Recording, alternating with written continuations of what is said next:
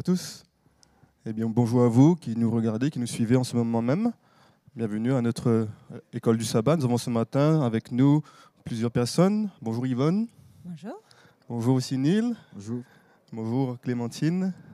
Et bonjour Yves-Marie. Euh, ce matin, on, on est sûr de pouvoir partager ensemble les richesses de cette leçon, de cet enseignement que nous avons pu certainement euh, voir pendant la semaine. Je vous invite, si vous avez des questions, de nous envoyer ici vos questions et ainsi nous pourrons euh, discuter ensemble, interagir aussi ensemble. Alors nous sommes ici un groupe, nous avons différents âges, différentes expériences de vie, différents vécus. Alors selon vous, en quelques mots et brièvement, parce qu'on a jusqu'à 10h20 je pense, n'est-ce pas? Alors brièvement, depuis que vous avez l'âge de pouvoir analyser l'histoire du monde ou ce qui se passe autour de vous, quel serait un peu votre, bilan sur ce que vous voyez se passer autour de vous depuis que vous, pouvez faire un jugement? Alors on commence avec Yvonne. Je suis triste quand, je réfléchis un tout petit peu à ça. Euh, je, vais faire une, une, acclaration. Je travaille dans les sociales. Mmh. Donc, euh, je suis en contact avec beaucoup de gens qui sont dans les besoins. Et une des choses qui m'a beaucoup, beaucoup touchée ces derniers temps, c'est la déshumanisation, mmh. l'égoïsme. Il y a des gens qui sont en besoin et personne bouge, ouais. personne ne fait quoi que ce soit, même si on est juste à côté. Et c'est quelque chose qui, qui, me parle beaucoup. Mmh. L'orgueil le, je peux, mais je décide de ne pas le faire. D'accord. Merci. L'égoïsme, on ne voit plus les humains comme, l'égoïsme comme euh, humains. On perd cette sensibilité par rapport à l'humain. D'accord. Merci. Neil? Ouais, Justement, j'en parlais hier avec euh, un autre Tahitien par rapport à ce qui se passe chez moi. En fait, on a constaté, avant, quand j'ai grandi, on vivait quand même dans un monde assez violent. Mais cette violence était souvent liée à, à une volonté de, de s'affirmer.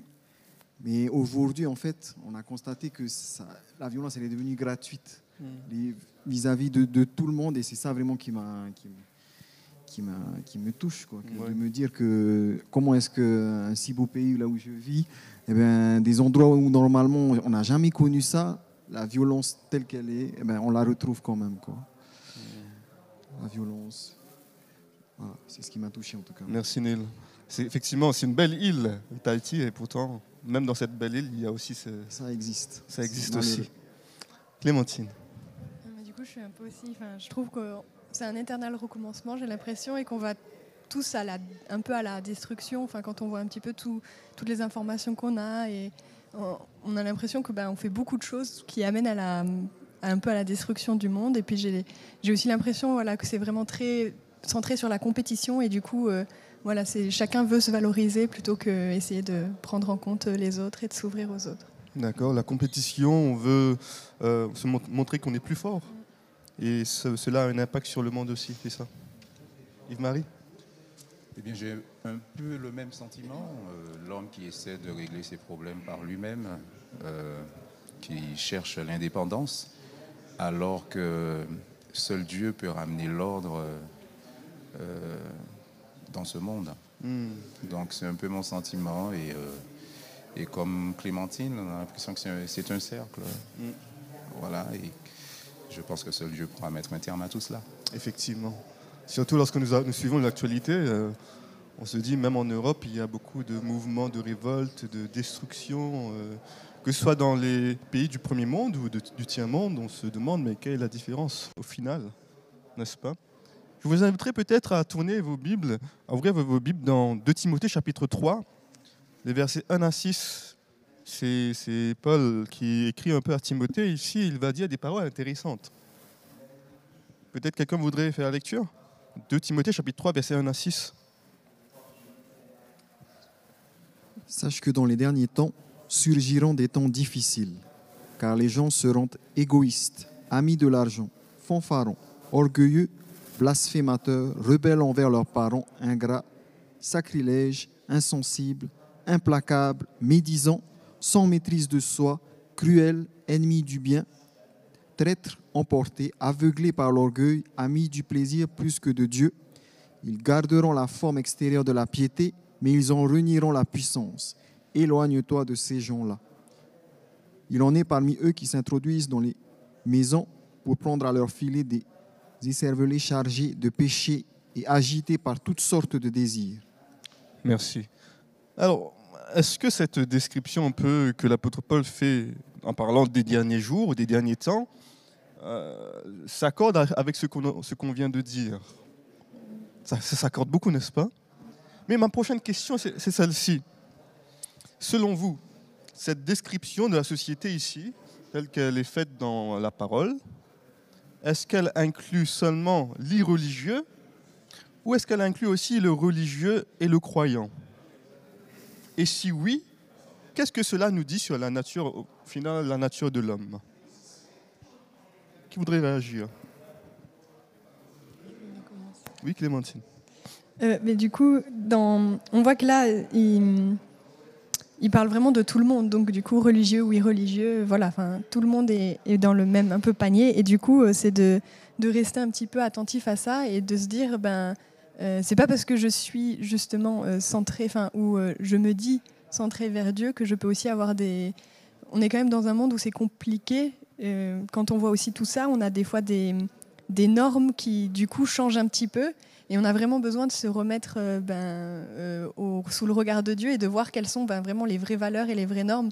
Donc ça peut toucher tout le monde, comme il y a des incroyants qui sont aussi qui sont pas là-dedans non plus, qui sont très ouverts et qui sont des fois plus ouverts que voilà certains croyants. Donc je pense que on peut peut-être aussi apprendre des deux et, rester ben, toujours en contact avec Dieu pour avoir les vrais la vraie bonne balance quoi. D'accord, merci. Cela inclut les croyants, les non-croyants.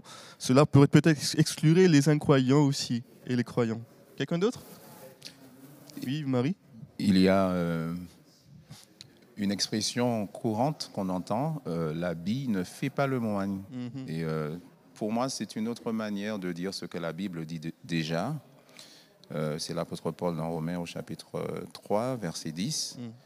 Où il est écrit, selon qu'il est écrit, il n'y a point de juste, pas même un seul. Et, euh, et effectivement, effectivement, euh, le fait d'être chrétien ou d'appartenir à une dénomination ne fait pas de nous euh, des hommes bons. Seul Christ est bon et nous avons tous besoin de la grâce de Dieu. Et, euh, et je rejoins aussi Clémentine lorsqu'elle dit il y a des non-croyants parfois qui démontrent un caractère plus chrétien que les Mm. chrétiens eux-mêmes. Mhm. Donc, euh, voilà, donc le non-croyant ou le croyant, euh, tous euh, sont dans la même condition. Oui, Nous sommes effectivement. des pécheurs. Nous sommes au fait dans cette condition humaine. Oui, Neil. Donc, pour rebondir un peu sur ce que Clémentine a dit, effectivement, on voit que ça s'adresse également aux croyants, puisque dans, au verset 5, quand Ouais. il dit Ils garderont la forme extérieure de la piété, mais ils en renieront la puissance, c'est sous-entendu vraiment que tu vas faire face à des gens qui, ont, qui, qui professent d'avoir cette expérience euh, pieuse avec Dieu, mais pourtant, il n'y a, a- il y a pas cette puissance. Donc, oui, je suis d'accord avec le fait que ça s'adresse à nous tous. Tout le monde, tout le monde Tout le est monde. inclus dessus, dedans. Oui. Euh, je crois qu'il y a deux choses que des fois on oublie. Autant chrétien que pas chrétien, on est des êtres humains. Autant pour avoir des tendances ou de facilité à faire des choses que, comme des êtres humains, on va faire, que c'est les péchés, mais aussi qu'on a été tous créés à l'image de Dieu. Mm. Donc, autant chrétiens comme non chrétiens, Dieu a inscrit dans notre cœur Mm. sa loi. Mm. Il y, a, il y aura aussi des gens qui pourront réflé- faire le reflet de Dieu parce qu'ils ont écouté à leur façon aussi la parole de Dieu. Merci de nous rappeler cela, n'est-ce pas? Que nous avons été créés, nous tous, à l'image de Dieu et que pourtant nous, avons aussi- été, nous sommes tous aussi sous, le, sous l'influence du, du mal, du péché. Alors, cette- ce, ce, ce trimestre-ci, nous, on étudie le Deutéronome et on voit, on a vu chaque semaine que le Deutéronome est là pour nous rappeler l'alliance, pour rappeler au peuple l'alliance que Dieu veut conclure, veut faire, a fait avec, avec, lui. Et dans, tout le long du Deutéronome, Moïse de l'alliance, n'est-ce pas? Pourtant, lorsqu'on lit Deutéronome chapitre 4, verset 25, on va le lire, Deutéronome chapitre 4, verset 25. Il semblerait que Dieu fasse une prédiction. Peut-être on, aurait pu lire cela comme une prédiction. Ok, on va lire peut-être Deutéronome chapitre 4, verset 25. Lorsque tu auras des enfants et des enfants de tes enfants, et que vous serez depuis longtemps dans le pays, si vous vous corrompez, si vous faites des images taillées, des représentations de quoi que ce soit, si vous faites ce qui est mal aux yeux de l'Éternel, votre Dieu, pour l'irriter. Euh, C'était le 20... 25. 25, ouais. Oui, oui, c'est ça. Pardon, pour l'irriter. Merci beaucoup. Alors, euh, Dieu, euh, Dieu parle à travers Moïse, il parle au futur. Lorsque vous vous trouverez avec vos enfants, etc., vous ferez ceci. Est-ce que Dieu aurait une vision pessimiste des choses pour, pour, pour donner l'alliance, mais ensuite pour dire, voilà, mais il se passera ça au final? Que pensez-vous? Oui. Quand on lit ce qui précède, on se rend compte qu'il va d'abord parler du passé, de l'expérience qu'ils ont passée à travers euh, le veau d'or et tout ça, et de dire finalement que la condition d'entrer dans le royaume est toujours la même, c'est-à-dire l'obéissance. Et il, leur dit ensuite que vous allez entrer. Pour entrer, il faudra, c'est la même condition. Maintenant, pour rester dans ce, dans ce royaume, c'est toujours la même condition. Donc ici, c'est des avertissements par rapport à l'expérience qu'ils ont vécue pour leur dire il faut continuer. C'est pas pessimiste, c'est vraiment Dieu, il connaît notre nature. Et mm. donc, il veut vraiment qu'on puisse s'attacher à lui fermement. D'accord. Dieu connaît notre nature, elle veut vraiment qu'on s'attache à lui. Est-ce que ce serait peut-être des avertissements, peut-être? Alors Que pensez-vous? Je vois plus aussi comme euh, des avertissements, comme ben, justement un parent qui nous dit ben, attention, euh, si tu vas dans. Enfin, je, connais, je sais comment tu es, comment tu agis, et du coup, tu risques de faire ça. Donc, euh, ouais, c'est plus un avertissement, juste, de dire ben ouais, je sais qui tu es, je te connais, ben, parce que justement, il nous connaît quand même tellement que voilà, il peut nous prévenir de comment on va être, et du coup, de nous avertir, de dire ben, attention, là, c'est un petit peu ton, hmm. défaut. Oui Moi, je, combine, en tout cas, quand je lisais ça, je dis, d'une part, ok, je dois faire attention, mais d'une autre part, c'est quel amour que Dieu a pour moi. Parce que en faisant, tirant l'attention à ça, il est en train de aussi me dire, écoute, même si tu fais ça, rappelle-toi que je suis encore là. Hmm. D'accord. Même si tu fais ça, rappelle-toi que je suis encore là. Oui, Neil. Pour appuyer ce que je disais, lorsque tu auras des fils et des petits-fils, lorsque vous serez depuis longtemps dans le pays, parfois on croit qu'une fois qu'on a accédé à, quelque chose, pour eux, c'était l'accès, quand, on parle de avoir le pays, c'est l'accomplissement de la promesse faite à Abraham. Donc on peut se dire à ce moment-là, quand la promesse est accomplie, ça y est, j'ai plus rien à faire et je me laisse aller. Et là, c'est un avertissement pour se dire non, il faut, il faut demeurer dans, cette alliance avec Dieu. L'alliance ne va pas s'arrêter au fait d'entrer dans ce royaume. Mm. Et ça a une résonance pour nous aujourd'hui aussi. Merci beaucoup. Je voudrais peut-être attirer votre attention sur ces paroles qui, toujours dans Deutéronome chapitre 4, des paroles qui se trouvent ici au verset, à partir du verset 5, 6 euh, et 7 dit ceci, voici, je vous ai enseigné des lois et des ordonnances comme l'Éternel, mon Dieu, me l'a commandé, afin que vous les mettiez en pratique dans le pays dont vous allez prendre possession. Vous les observerez et vous les mettrez en pratique, car ce sera là votre sagesse et votre intelligence aux yeux des peuples, qui entendront parler de toutes ces lois et qui diront, cette grande nation est un peuple absolument sage et intelligent. Quelle est en effet la grande nation qui est des dieux aussi proches que l'Éternel, notre Dieu, les de nous toutes les fois que nous l'invoquons. C'est parlant cela. En fait, les lois étaient là, ces commandements étaient là pour montrer que Dieu était proche. Oui, Yves-Marie, tu voulais dire un truc? Oui, euh, dans le Pentateuque, nous lisons que Dieu a établi avec euh, son peuple une alliance de sel. Ça veut dire que le peuple, Dieu s'est choisi un peuple pour que ce peuple puisse refléter son image. Tu parlais de, la, de refléter l'image de Dieu tout à l'heure. Euh, une image qui a été ternie depuis la chute en Éden. Et, l'objectif de Dieu est de restaurer cette image en nous. Il a choisi un peuple, un peuple qui avait pour mission, à travers l'alliance que Dieu a établie avec ce peuple, d'élever le caractère de Jésus afin que les autres peuples puissent connaître qui est l'Éternel, qui est le Créateur, qui sauve. Comment peut-on vivre une vie heureuse, épanouie euh, euh, euh, et briller Mm. Et c'est possible euh, seulement dans l'obéissance au commandement de Dieu. C'est seulement possible dans, dans une alliance euh, avec Dieu. Hmm. Merci. Une alliance qui devrait être, aurait dû être un message pour les autres peuples, pour les autres nations. Effectivement. On reconnaît ici Germaine Caron qui nous dit que Paul nous rappelle à l'ordre dans Colossiens 4, 5 Conduisez-vous avec sagesse envers les gens de l'extérieur et rachetez le temps.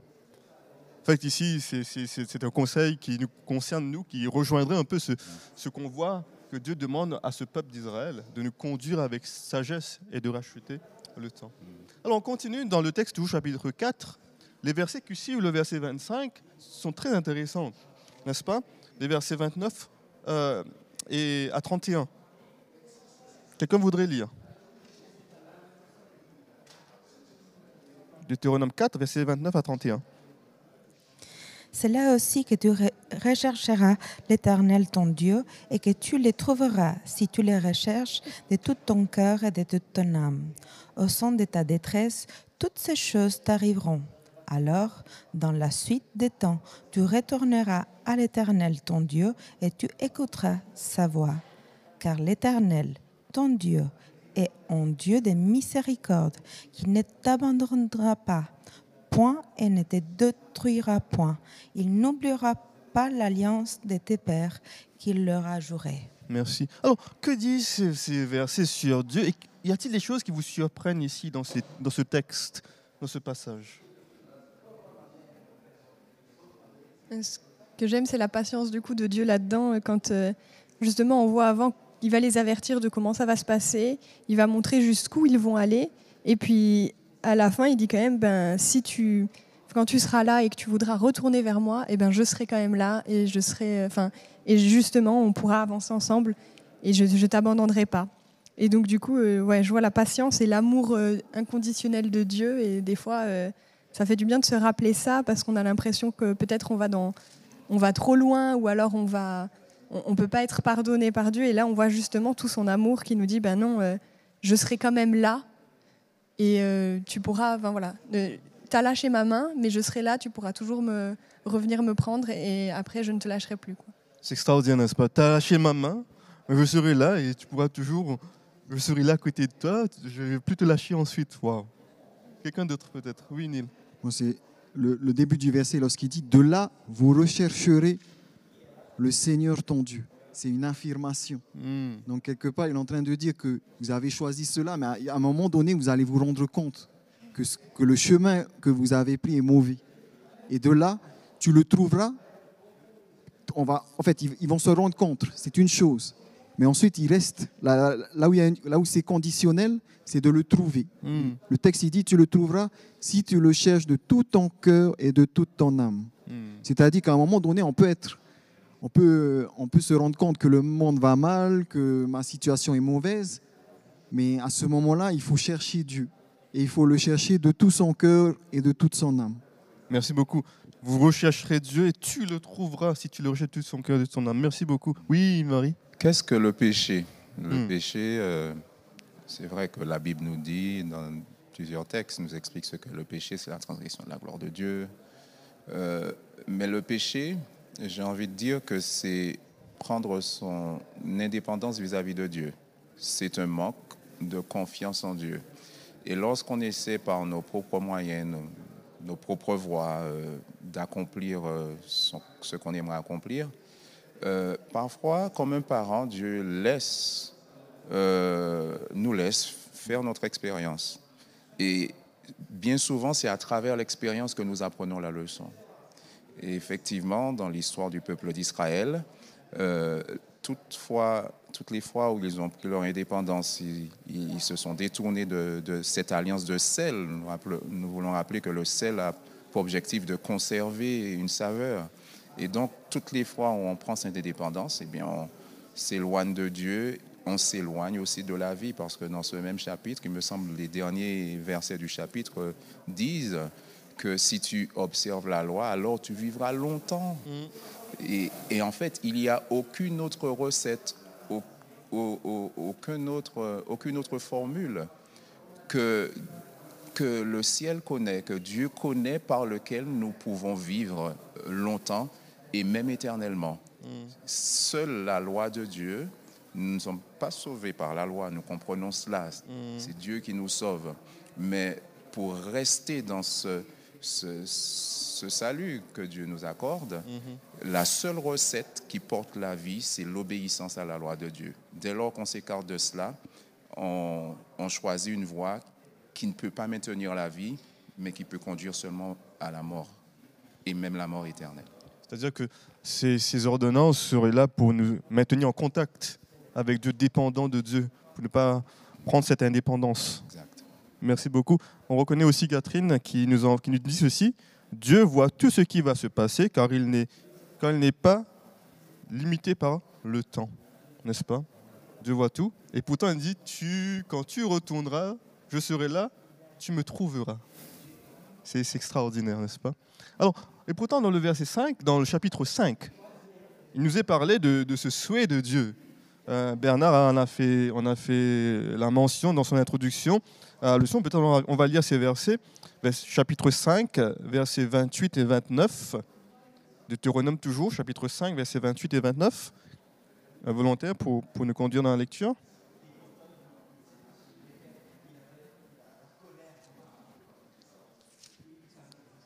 Deutéronome chapitre 5, versets 28 et 29. Le Seigneur a entendu ce que vous me disiez. Le Seigneur m'a dit, j'ai entendu que ce peuple t'a dit, tout ce qu'ils ont dit est bon. Ah, s'ils ah, s'ils avaient toujours ce même cœur pour me craindre et pour observer tous mes commandements, afin qu'ils soient heureux pour toujours, eux et leurs fils. Alors, quel est ici le souhait que Dieu exprime pour Israël et voire, voire même pour nous, pour toute l'humanité? Et en quoi ce souhait démontre aussi l'impuissance de Dieu? Quelqu'un? Quel est le souhait? Alors, je ne vais pas répondre directement à ta question, mais euh, juste euh, en lien avec le verset qu'on a lu, euh, et qui aussi dans le prolongement de ce qu'on a évoqué tout à l'heure. Il nous est dit, ils avaient toujours ce même cœur pour me craindre et pour observer tous mes commandements afin qu'ils fussent heureux. Donc les commandements de Dieu euh, nous apportent le bonheur. Euh, il est possible de vivre heureux en observant les commandements de Dieu. Quelle était la faiblesse du peuple d'Israël? C'est ça- La faiblesse était finalement la convoitise, observer le- ce qu'il se- ce qu'il y avait autour, les, les voisins, les pays avoisinants. Et euh, ils pensaient qu'il- que c'était toujours plus vert de l'autre côté du jardin Hmm. ou de la clôture, alors qu'ils se fourvoyaient. Hmm. Euh, c'est véritablement ce que Dieu apporte, le Dieu d'Abraham, d'Isaac et de Jacob. C'est seulement ce Dieu-là qui peut procurer le vrai bonheur. Et aujourd'hui, ça peut arriver que nous fassions la même erreur en pensant que l'autre, qu'il est meilleur que nous, il, il se trouve dans de meilleures conditions. À- à- à- Je pense que c'est un piège de l'ennemi Hmm. qui parfois nous montre un, un versant et euh, il y a un autre versant qu'on ne voit pas. Hmm. Mais euh, la vérité qui est en Jésus, qui est en Dieu, c'est de lui faire confiance pour connaître ce bonheur euh, qui, qui va au-delà de cette vie, mais qui jaillit dans l'éternité. Hmm. L'herbe semblerait, semblerait plus verte ailleurs alors que c'est peut-être une illusion, c'est ça? Hein? Et attention aux illusions, parce que les illusions peuvent, peuvent nous mener vers la mort, effectivement. Oui, Neil. Quand, on lit le verset, on se rend compte qu'en fait, le souhait de Dieu, c'est que la disposition qu'ils ont, parce que qu'est-ce qui se passe quand on regarde les versets qui précèdent? Il y a cette question de, Moïse en tant qu'intercesseur. Ils demandent que Moïse puisse être leur intercesseur et ils disent que ce que Moïse va nous donner, on va le faire et on va l'obéir. Et Dieu va, Dieu va dire à Moïse qu'ils ont dit, c'est bien. Mais si seulement ils pouvaient rester dans cet état d'esprit, Hmm. dans cet état d'esprit. C'est souvent le cas. Des fois, on fait des expériences extraordinaires avec Dieu au départ, mais des fois, on, on perd un petit peu. Le temps fait qu'on perd. Et l'idée ici, le souhait de Dieu, c'est qu'on soit qu'on ne perd pas notre premier amour, pour reprendre l'Apocalypse avec la première Église, mais qu'on demeure vraiment dans cette alliance, que ça dure dans le temps. Hmm, effectivement. C'est le ceux de Dieu qu'on ne perd pas notre premier amour. Et qu'est-ce que ce, est-ce que cela révélerait peut-être la- les limites de Dieu ici dans ce texte? Crois que ça, ça nous montre justement son amour et sa- la liberté qu'il nous a donnée. On, est, on a le libre euh, à lui, à- à- Arbitre. pardon, Arbitre. arbitre. Merci. Et il le respecte. Il ne le dépasse pas. Ça, c'est la différence de l'ennemi. Hmm. Il ne le respecte pas. Dieu, il nous respecte. Mais comme il nous respecte, c'est à nous de choisir. Donc, il a les souhaits, mais c'est à nous de trouver la sagesse. C'est à nous de les connaître et de les choisir. C'est pour ça qu'il y a quand même une conditionnelle. Oh, si tu te rappelles, Oui, si tu reviens. Hmm, effectivement. Dieu nous laisse libre de choisir. Clémentine, tu voudrais peut-être dire quelque chose? Moi, je voulais aussi rebondir sur ce Oui. que Yves-Marie disait. Et du coup, j'aimais beaucoup. C'est vrai que souvent, on se dit, ben voilà, euh, suivre les lois de Dieu, c'est contraignant, mais en même temps, c'est euh, c'est un appel aussi à être en relation avec Dieu et à approfondir avec lui. Et que euh, c'est pas justement pour avoir. euh, euh, souvent, voilà, on fait des choses euh, pour avoir une joie instantanée, et que justement là, on est à la recherche du bonheur qui est du coup beaucoup plus grand et qui va au-delà de juste euh, instantanément, à un moment donné, ben voilà, je me fais du bien, mais c'est personnel, tandis que là, je vais chercher le bonheur. Ça va plus loin et c'est pour plus long, enfin plus long terme. Donc c'est vrai que ça demande des fois un peu de, voilà, des fois c'est peut-être un peu contraignant pour moi dans, un- dans une certaine mesure, mais finalement, le, au bout du compte, ça va être euh, beaucoup plus riche et ça va beaucoup plus m'apporter que voilà, si je mets Dieu de côté et que si je fais sans lui, quoi. Merci beaucoup, effectivement. C'est se demander, est-ce qu'on cherche le bonheur rapidos ou est-ce que je cherche le bonheur sur la durée? Il y a une question qui est intéressante ici, qui, vient, qui vient de Niki Tardy, qui dit Qu'est-ce qui fait que mon cœur soit aussi dur afin qu'il me demande de revenir vers lui? Oui, Yvonne. Je crois qu'il y a quelque chose quand on, je, réfléchissais et quand on, on nous entendait. Euh, quand on commence à laisser l'orgueil rentrer dans mon cœur, quand je dis oh mais je mérite si je mérite ça, pourquoi l'autre a ci et pas moi puisque moi je suis bon? Et là on, on s'éloigne. C'est là que, que mon cœur commence à devenir dur parce que je ne me je vois pas Dieu, je me vois moi, Hmm, j'assume des choses qui ne me correspondent pas. hmm, Je crois que du moment qu'on est avec Dieu, euh, cette, euh, cette herbe reste verte chez moi. Dès que je m'éloigne, que je me mets moi en premier, cette herbe commence à se faner. Ah, merci pour, merci de d'étendre un peu cette image que Marie a appris. Hein. Et c'est bien. Cette herbe reste verte chez moi si je reste avec Dieu. Pourtant, si je m'éloigne de lui, l'herbe commence à, à faner. Waouh, c'est très bien cette image qui, qui est vraiment parlante. Et il y a, cette chose, cette partie de ce verset euh, du chapitre 5, verset 29, qui dit ceci, dans la version que j'ai ici, leur cœur est à frémir de moi pour garder mes ordres. Ça, c'est la version de, de. Leur cœur est à frémir de moi. Ça, ça montre un peu euh, la place du cœur. Quelle est la place du cœur dans la pensée hébraïque? C'est quoi le cœur? On va rappeler ça, on a, on a déjà vu cela dans la leçon, mais le cœur revient souvent dans Deutéronome. Pourquoi? C'est quoi le cœur? Qu'est-ce que cela, qu'est-ce que cela représente?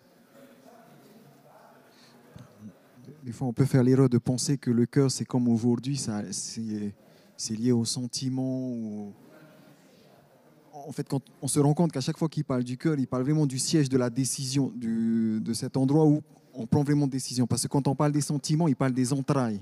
Hmm. C'est un autre euh, organe.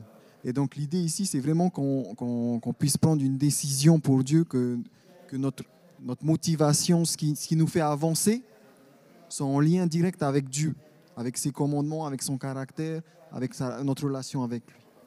Merci pour cela. Euh, le siège de, la pensée, le siège des décisions. Et, c'est intéressant, si, on prend cela, le siège de la décision est à frémir de moi, c'est-à-dire c'est, rempli de ma présence, oui, Marie. Je voulais juste préciser que la Bible ne se trompe pas euh, en utilisant un terme hébreu qui signifie entrailles pour parler du cœur, pour parler des sentiments. puisque euh, pour avoir étudié l'anatomie et la physiologie, euh, j'ai compris que le, le ventre ou l'estomac, euh, ou même euh, au niveau même des, des intestins, que c'est c'est un deuxième cerveau. Hmm. Et il y a- un lien, et ce n'est pas anodin. Et donc, c'est vraiment, on peut, on peut parler des entrailles, notamment dans la Bible.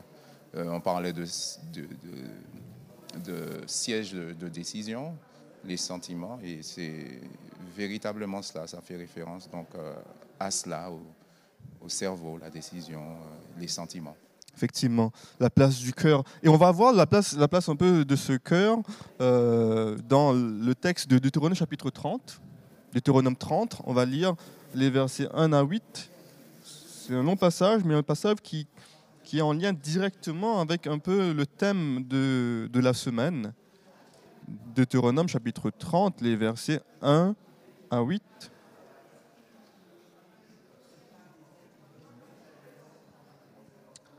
Volontaire? 30 versets 1 à, 1 à 8. 1 à 8. Lorsque toutes choses t'arriveront, la bénédiction et la malédiction que je mets devant toi, si tu les prends à cœur au milieu de toutes les nations chez lesquelles l'Éternel ton Dieu t'aura chassé, si tu reviens à l'Éternel ton Dieu et si tu obéis à sa voix de tout ton cœur et de toute ton âme, toi et tes enfants, selon tout ce que je te prescris aujourd'hui, alors l'Éternel ton Dieu ramènera tes captifs et aura compassion de toi. Il te rassemblera encore du milieu de tous les peuples chez lesquels l'Éternel ton Dieu t'aura dispersé. Quand tu serais exilé à l'autre extrémité du ciel, l'Éternel ton Dieu te rassemblera de là et c'est là qu'il ira te chercher. L'Éternel ton Dieu te ramènera dans le pays que possédaient tes pères, et tu le posséderas, il te fera du bien et te rendra plus nombreux que tes pères. L'Éternel ton Dieu circoncira ton cœur et le cœur de ta postérité, et tu aimeras l'Éternel ton Dieu de tout ton cœur et de toute ton âme, afin que tu vives. L'Éternel ton Dieu fera tomber toutes ces malédictions sur tes ennemis, sur ceux qui t'auront haï et persécuté, et toi, tu reviendras à l'Éternel, tu obéiras à sa voix, et tu mettras en pratique tous ces commandements que je te prescris aujourd'hui. Merci beaucoup. Il y a beaucoup de choses dans, dans ce passage qui- qu'on va un peu analyser. Alors, quelle est l'ex- l'exhortation de Dieu envers son peuple en premier? Et dans quelles conditions se trouve le peuple lorsque le Dieu l'exhorte? Quelle est son exhortation ici? Parce qu'on on retrouve souvent l'éternel, ton Dieu, l'éternel, ton Dieu. Mais qu'est-ce qu'il dit en, en fait? On, peut, on peut voir ça dans les verbes qu'il utilise. Oui Le premier verbe, il est intéressant. Il dit, j'aimerais bien avoir les autres versions, il dit d'abord au verset 1, tu réfléchis. Lorsque, lorsque tu auras, soit tu auras la bénédiction ou la, la malédiction, réfléchis. Deuxièmement, si tu reviens au Seigneur, si tu l'écoutes, alors le Seigneur, ton Dieu, rétablira ta situation. Donc il y a au moins deux- trois éléments. Réfléchir, euh, Écoute. écouter et revenir au Seigneur. Merci beaucoup pour, pour, pour ces éléments. Ensuite, il y a quoi encore? Alors au départ, il nous est parlé de, euh, de bénédiction et de malédiction. Donc le peuple là est averti. euh, Lorsqu'on demeure dans l'alliance, Dieu est le seul à pouvoir unir et garder le peuple rassemblé et uni. C'est- C'est comme dans tout cercle de croyants, dans toute unité euh, familiale, cellule familiale, c'est Dieu, le, ciment qui unit. À partir du moment où on quitte l'alliance, il y a dispersion. Et c'est un thème euh, qui est dans la Bible. Le, le- la dispersion, mais aussi le rassemblement. C'est Dieu qui rassemble. Et c'est intéressant de voir que même si là, il y a euh, la malédiction qui est, qui est annoncée en cas de désobéissance, c'est une dispersion, mais il y a aussi euh, euh, le rassemblement, la promesse du rassemblement et cette possibilité de, de se racheter, de se racheter, de revenir à Dieu. C'est Dieu qui peut maintenir cette, cette unité. Merci beaucoup. Dieu demande de, de revenir vers lui. Dieu va rassembler son peuple, n'est-ce pas? Oui? Quelqu'un d'autre peut-être? Alors, que signifie ici On voit souvent un verbe qui, re- qui revient, et c'est aussi un thème de notre leçon, retourner.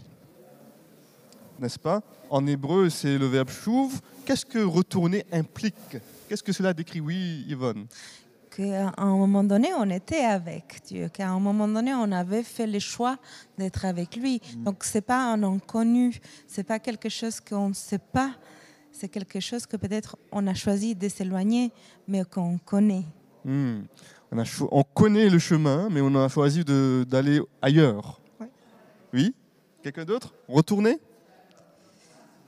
J'ai l'impression que c'est aussi retourner dans le sens, enfin, ça, à chaque fois, c'est retourner vers quelque chose qui fait du bien, vers euh, euh, quelque chose que l'on voilà, qu'on le connaît, mais qui nous apporte aussi beaucoup. C'est comme, bon, ben, je retourne chez mes parents, c'est quelque, chose de rassurant, en fait, je trouve. Pas, c'est pas, euh, ben voilà, euh, tu vas retourner.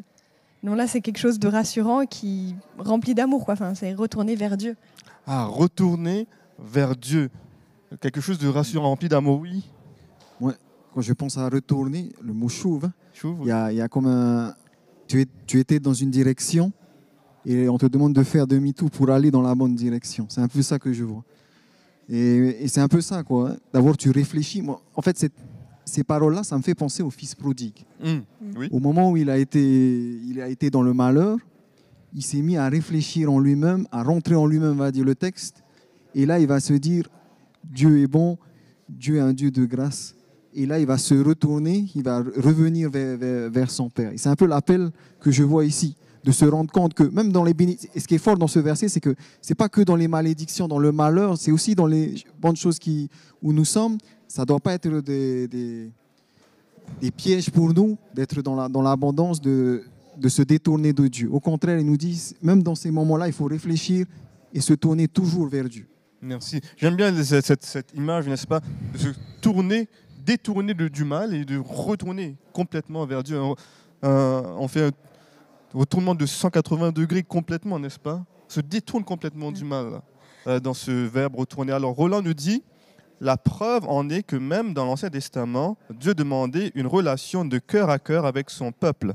Dieu n'a pas entendu la nouvelle alliance pour vouloir une relation personnelle, n'est-ce pas? Et c'est cela que, que Dieu veut dans ce retourner, retourner vers moi. Oui, Yvonne. Il y a une, chose qui m'a beaucoup interpellée. Est-ce que j'ai la sensation que c'est quelque chose qui est un acquis? Ils disent euh, dans les pays qui possédaient tes pères, c'est un héritage, c'est quelque chose qui appartenait déjà. Hmm. En fait, la grâce de Dieu, elle nous appartient déjà. Si je ne me retourne pas, je ne je, peux pas profiter. Mais c'est quelque chose qui était déjà donné. Hmm. Et c'est quelque chose que des fois on oublie. Dieu, Jésus est venu déjà dans cette terre, il est mort pour nous, c'est déjà fait. Merci. Effectivement, lorsqu'on regarde les verbes, les pl- plusieurs verbes qui sont ici, la majorité des verbes concernent l'action de Dieu. Ce que Dieu va faire, n'est-ce pas? Ce que lui, il va faire. Ton Dieu te, te ramènera, il te rassemblera. Euh, ton Dieu te rassemblera de là. Et c'est là qu'il euh, t'ira, qu'il t'ira chercher. Ton Dieu te ramènera dans le pays que possédaient tes pères. Il te fera du bien. Il te rendra plus nombreux. Verset 6, l'Éternel, ton Dieu, circoncira ton cœur et le cœur de ta postérité. C'est Dieu fait tout. Dieu fait la maj- majorité des choses. Alors, quelle est la part de l'homme, au fait, au final? Choisir. Choisir. Exactement. Choisir. C'est ce que Dieu ne peut pas faire. C'est quoi? C'est choisir de, re- de retourner. Alors, on arrive maintenant dans le Nouveau Testament. Il y a, il y a deux personnages qu'on va voir rapidement qui ont le même message au final Jean-Baptiste et Jésus. N'est-ce pas? Matthieu chapitre 1er. euh, on, va, voir le verset 7 et 8 dans Matthieu chapitre 1er. Et ensuite, quelqu'un peut-être pourrait ouvrir Marc, chapitre 1er, verset 15. Premièrement, on va voir non, Matthieu chapitre 3, excusez-moi. hein. Matthieu chapitre 3, verset 7 et 8. Et quelqu'un d'autre, Marc chapitre 1er, verset 15.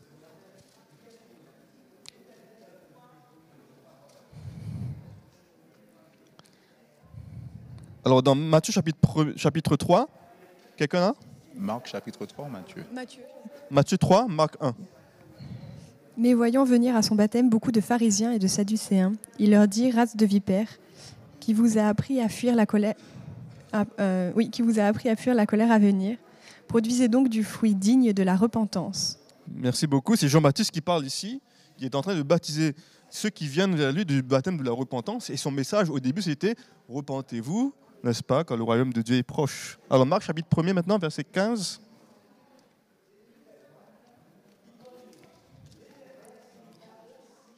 Marc 1, 15. Oui. Il disait Le temps est accompli et le royaume de Dieu est proche. Répentez-vous et croyez à la bonne nouvelle. Merci. Repentez-vous et croyez à la bonne nouvelle. Alors, Jean-Baptiste dit repentez-vous. Jésus dit aussi repentez-vous. Mais dans ce mot repentance, qu'est-ce que ce mot repentance signifie ici? Dans cet testament, cela signifiait retourner vers Dieu, se détourner du mal, mais ici, c'est le mot métanoïa, n'est-ce pas? Repentance. Alors, qu'est-ce que cela signifie ici? Qu'est-ce que cela implique? C'est un changement Radical. Oui. Un changement radical. Un changement radical. Qu'est-ce que, quand on entend changement radical, ça implique quoi? Un radical implique quoi? Quels sont les aspects que cela implique? Aujourd'hui, on vit une époque où on parle de radicalisation. c'est être déterminé et avoir une nouvelle croyance. Ça veut dire qu'on avait une pratique euh, antérieure euh, différente de ce qu'on choisit euh, au moment T, on en choisit de se détourner pour avoir une nouvelle attitude, une nouvelle croyance, un nouveau comportement.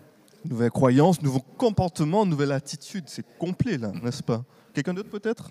Justement, Oui. dans, dans Marc, il dit repentez-vous et croyez à la bonne nouvelle. Donc c'est vraiment ce retour-là de dire, ben, euh, ben, justement, tout est accompli et ben, du coup, euh, Jésus est la bonne nouvelle. Donc repentez-vous et maintenant, détournez-vous un petit peu de vos anciennes euh, croyances et voilà, mettez vos objectifs sur cette espérance-là. Ah, merci beaucoup. Détournez-vous de vos anciennes croyances ou, euh, ou peut-être remodifier, rec- recadrer, n'est-ce pas, ces, ces croyances. Jésus est là. Merci beaucoup pour cela. Et alors, pourquoi est-ce que Jésus parle de l'approche du royaume et comme une raison de se repentir? Quel est le lien entre l'approche du royaume, le royaume de Dieu est proche, et la repentance? Alors, moi, je vois cela euh, comme. Je vais prendre une image, un enfant qui s'approche, euh, qui se trouve en haut d'une falaise et il, euh, il s'approche du précipice. Et lorsque Dieu dit que le royaume de- de- des cieux est proche, ça signifie qu'il est plus qu'urgent pour nous de faire cette, euh, ce, ce volte-face, ce retour. Et il faut le faire de manière déterminée, euh, sans se détourner, comme euh, la femme de l'eau. Euh, donc il y a vraiment un danger imminent, euh, parce que parfois, il arrive que on n'a pas le temps de se retourner. Soit que c'est la fin de la vie, soit il peut, ça peut être un accident ou, ou peut- parfois même des points de non-retour. Et donc, lorsque Jésus arrive avec ce message, le royaume des, des cieux est proche, il est vrai que lui, en tant que créateur, il était proche à ce moment précis, puisque la parole a été faite chair, incarnée, euh, présent, demeurant au milieu euh, du peuple, avec ce message urgent de repentance, car euh, la fin est proche. Et ça, ça devrait interpeller tout homme lorsque nous voyons euh, les événements autour de nous, euh, tout ce qui, a- qui nous a été annoncé par avance. Ce sont des éléments suffisants pour nous interpeller, nous alerter quant au choix que nous devons faire, à savoir la vie éternelle, une vie centrée sur le Christ, euh, en harmonie avec ses principes, les Merci. principes de vie. Un sentiment d'urgence dans ce message repentez-vous, le royaume de Dieu est proche. Quelqu'un d'autre, peut-être? Est-ce qu'il y aurait peut-être aussi un sentiment d'opportunité? Le royaume de Dieu est proche, l'accès du royaume est là, n'est-ce pas? Ben, Vous pouvez vous repentir. C'est comme si Dieu vous dit, Dieu nous disait, voilà, mon influence est là. Maintenant est le moment de se repentir parce que je, je suis là pour vous donner la force. Et d'ailleurs, euh, oui, Quand, quand on lit ça, je- je- j'essaie de me mettre dans, dans le moment où c'est passé ce passage. Et Jésus la promesse d'une Messie était accomplie. Mm. Le Messie était là. Il était présent. Profitez de cette nouvelle, bonne nouvelle, que cette promesse est accomplie et que Jésus est là. Pour moi, c'est un peu la même chose pour nous aujourd'hui. Dieu nous a laissé dans sa parole beaucoup, beaucoup de signes dans lesquels il nous dit quand il va venir. Bien sûr, on ne sait pas la date exacte, c'est vrai, mais il nous a montré les choses qui vont arriver juste avant qu'il revienne. C'est un peu la même chose qui a, qui a été laissée pour le peuple d'Israël. Si on regarde, c'est les choses qu'on a, pour lesquelles on a commencé. Ils sont en train de s'accomplir toutes les promesses de Dieu. C'est une, attention, une tirée d'attention pour nous. Vous voyez, je suis proche de vous. Je vais arriver bientôt. S'il vous plaît, ne me laissez pas côté. Hmm. Merci, merci pour cette exhortation qui traduit un petit peu euh, le message de Jésus-Christ. Euh, a, on a vu au début que le message, que l'image du monde correspond un peu au message que Paul donnait à Timothée. Sache que dans les derniers temps. Mais la parole de Dieu nous dit dans Romains, chapitre 5, que euh, malgré cela, Christ, autant marqué, il est venu, il est mort, même pour les impies. N'est-ce pas? Il est mort pour tous. Hein? Alors que nous étions encore pécheurs, Christ est mort pour nous. En d'autres mots, Christ nous donne sa vie et nous exhorte à venir vers lui. Maintenant, si j'entends l'appel du Christ maintenant, alors que, je suis là, peut-être un internaute qui regarde, et je voudrais me repentir, concrètement, il se pose la question, mais qu'est-ce que je dois faire? Quel serait votre message à cette personne qui se dit maintenant, j'ai entendu le message et l'appel du Christ, qu'est-ce que je dois faire pour venir à lui? J'ai envie de répondre comme Pierre. Euh, dans Actes chapitre 3, des versets 19 euh, peut-être jusqu'à 21, nous relate euh, euh, une situation dans laquelle euh, Paul a dû répondre à, ceux qui demandaient mais, que devrions-nous faire? Et sa réponse c'était euh, repentez-vous, convertissez-vous. Et lorsqu'on entend ce message, si on est capable de l'entendre, ça veut dire qu'on doit être capable aussi de prendre la décision, la bonne décision. Si on est capable de- d'entendre ce message, c'est quelque part, j'ai envie de dire ce que, que Jésus lui-même a dit, mes brebis reconnaissent ma voix. Et lorsque Dieu appelle, on doit pouvoir, comme Isaïe, dire, euh, me voici Seigneur. Lorsqu'on comprend ce message, on comprend qu'il y a une urgence. Et l'urgence, ce n'est pas tant pour fuir euh, la mort éternelle, mais ça doit être vraiment l'amour de Dieu qui nous, pou- qui nous pousse à la repentance. La bonté de Dieu doit nous pousser à nous repentir. On doit aimer cette vie de- de- de- d'amour, de, paix, d'harmonie que Dieu nous, nous propose parce qu'en dehors de cette vie, en dehors de, des principes de Christ qui consistent à être serviteurs des uns et des autres, lorsqu'on quitte euh, cette alliance, lorsqu'on quitte ce plan de Dieu, la seule autre alternative, c'est un, c'est une alternative de chaos, de division, où l'on se sert soi-même et ce, ce mode de vie ne peut pas produire la vie éternelle. la, la bonté de Dieu qui me pousse, qui me- qui m'attire vers lui. Peut-être quelqu'un d'autre? Je veux me repentir, qu'est-ce que je dois faire? Je, je pense à, à quelques étapes. Je, vais donner l'exemple du, du, du fi- du fils prodigue. hein. Le premier déjà, c'est d'être conscient de l'appel de Dieu. Hmm. Ça a été dit, l'écoute. C'est-à-dire que je suis dans une situation, quelque chose m'arrive, et de percevoir dans cette, dans cette épreuve une occasion que Dieu me donne de me tourner vers lui. Deuxième étape, de me tourner vers lui. C'est-à-dire quand je me tourne vers lui, c'est d'abandonner Hmm. parce que tu, je ne peux pas venir avec Dieu, on ne peut pas avoir toi. Tu es obligé d'abandonner quelque chose pour se tourner vers Dieu. Troisièmement, c'est obéir, l'écouter et enfin demeurer avec lui. Hmm, merci Ah. beaucoup. Trois étapes. Et moi, j'aime bien euh, euh, traduire cela comme un regret, un sentiment de regret de ce que je fais, n'est-ce pas Prendre conscience, retourner vers Dieu, me détourner du mal et changer notre comportement, notre état d'esprit. Mais la promesse est que tu ne fais pas ça tout seul. C'est Christ qui a ouvert la voie. Il nous montre l'herbe. Il, veut arroser cette herbe pour, qu'elle reste verte. Elle nous dit, et il nous dit, voilà, je suis mort pour toi et viens vers moi simplement. Et la rosée, c'est la parole de l'Éternel. Seule la parole de l'Éternel a cette vertu de produire en nous la foi et de permettre qu'on puisse rester vert. Amen. Merci pour, pour ces dernières paroles et que Dieu puisse nous bénir et que nous puissions vraiment, si nous sentons notre cœur frémir de lui, retourner vers lui en cet instant. Amen.